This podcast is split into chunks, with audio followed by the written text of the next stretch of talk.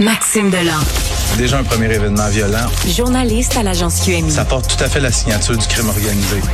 Les faits divers avec Maxime Delan. avec Maxime Delan.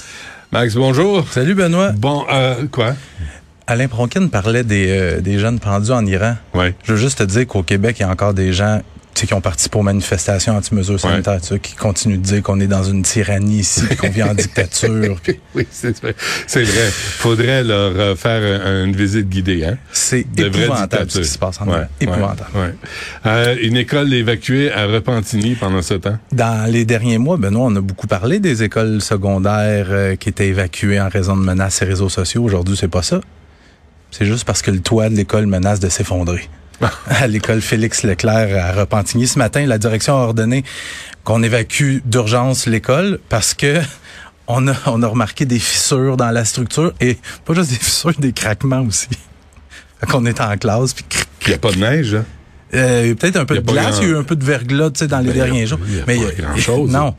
Et euh, donc c'est ça, les 2000 élèves qui sont retrouvés à l'extérieur euh, ce matin ont pris l'autobus, sont retournés chez eux. Les parents ont été avisés. Mm.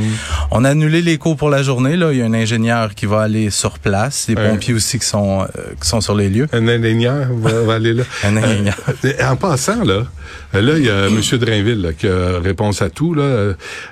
Il est ministre de l'Éducation. Est-ce qu'on va convoquer le centre de service?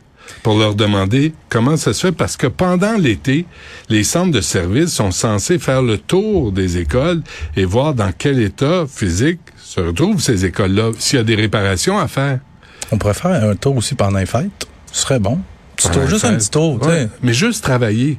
Puis en plus cette école là, c'est pas une école vétus, c'est pas une je, je regardais tantôt bâtie en 1992. Ben voyons donc. Ouais. Fait que, euh, c'est pas très rassurant là quand t'es dans, dans Toi, ton t'as été bâti en quelle année, toi? 83. 83, hein? Puis toi, t'es- t'es- tu tu t'offres sous la neige encore. Fait que tu pourrais prendre un mo- modèle sur ta, ta structure physique. Une bonne, Euh, une bonne bon. charpente pour Oui, moi. mais, hein. Accident impliquant un autobus scolaire à Montérégie. Ouais, ce matin, 8h10. C'est une mère de famille qui est en voiture avec son bébé d'un an en arrière et elle roule sur la route 138 en plein milieu de la municipalité de Sainte-Martine, euh, pas trop loin de Châteauguay pour situer les gens. Donc elle s'immobilise au milieu de la route, met son clignotant à gauche pour euh, pour tourner et est emboutie violemment par un autobus scolaire à bord duquel se trouvent cinq enfants. Écoute, c'est la conductrice elle-même qui vient d'être percutée qui appelle le 911 en pleurant pour dire qu'elle a un accident puis tout ça. À l'arrivée des services d'urgence, la, la dame qui a appelé est inconsciente avec son petit bébé en arrière. Donc, elle est transportée à l'hôpital, elle est transportée, elle est transférée à l'hôpital général de Montréal, où elle a repris conscience, mais les médecins ont craint pour sa vie. Hey, Euh, elle, elle se trouve dans un état sérieux mais stable. On craint plus pour sa vie. Euh, son petit bébé d'un an a subi des blessures légères, euh, va s'en tirer. Et les enfants dans l'autobus, heureusement, pas été blessés. Par contre, les circonstances sont sous enquête. Est-ce que le chauffeur a été aveuglé ou il l'a simplement pas vu? Je suis allé sur place tantôt, c'est un peu particulier parce que c'est pas une zone de 80-90 km heure, je pense que c'est une zone de 50. Hmm. Et euh, donc c'est ça, enquête policière en cours, euh, chauffeur de l'autobus qui va être rencontré. Parfait.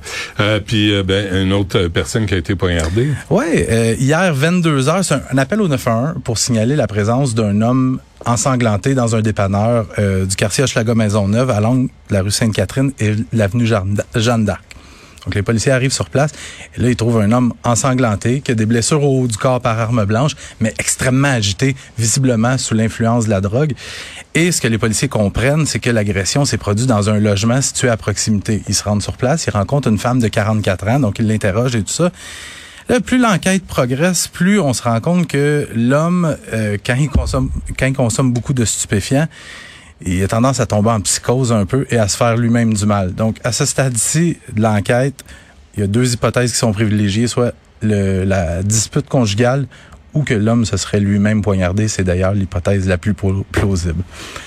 Et Benoît Sainte-Catherine Jeanne d'Arc, il se passe des affaires hein? bizarres Ouais. dans ce coin-là. Ouais, ok, ça, ça, ça mérite pas de commentaires. On va le laisser euh, être soigné. Hein? Je pense qu'il a besoin d'aide.